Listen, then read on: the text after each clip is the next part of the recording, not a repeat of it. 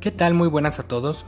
Soy Jorge Brian Cornejo, estudiante del Centro Educativo Grupo SEDVA, de la carrera de Pedagogía. Y el día de hoy hablaré sobre la influencia de los grupos y la relación con la personalidad. El motivo de este podcast no es otro, sino el de explicar el cómo afectan los grupos a la personalidad de un individuo, haciendo énfasis en mi persona. Y va dirigido más que nada a mis compañeros de clase.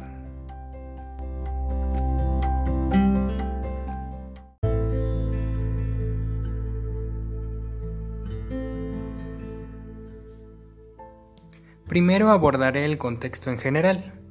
En palabras de Elena Gaviria Stedworth, del libro Psicología de los Grupos, la formación de un grupo no es un acontecimiento repentino que ocurre en un determinado momento y lugar, sino que se trata de un proceso que lleva su tiempo, que implica un fortalecimiento progresivo de los lazos entre los individuos. En un grupo los integrantes comparten un objetivo y o meta en común. Este puede ser un juego, una serie o un trabajo. Pero ¿qué sucede cuando esta meta desaparece o se cumple? Ya sea en un grupo formal o informal, este simplemente se disuelve parcial o totalmente, por la diferencia de personalidades. Muchas veces la personalidad de una persona se forja por lo que lo rodea recibiendo información y estímulos a su alrededor. En la actualidad las empresas y las diferentes industrias se han aprovechado de esto, haciendo uso de los medios de comunicación y tecnologías actuales para promover el consumo de sus productos, imponiendo nuevos gustos a la gente. Y nos podemos dar cuenta de esto buscando. ¿Qué es tendencia hoy en día?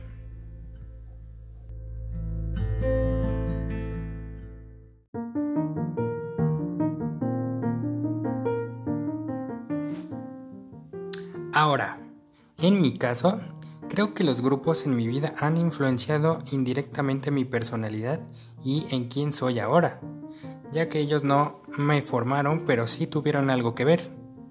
En mi grupo familiar siempre se me enseñó que estaba prohibido decir cosas incorrectas, lo cual hizo que siempre pensara dos veces lo que iba a hacer o decir, generando cierto temor a equivocarme o lo que la gente pensara de mí.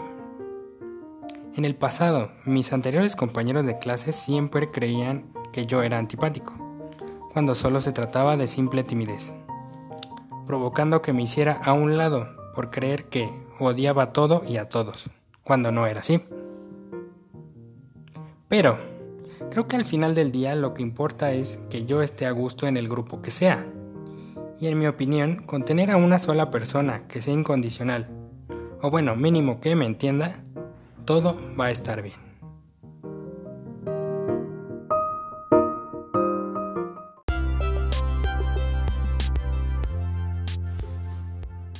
Bueno, creo que eso es todo.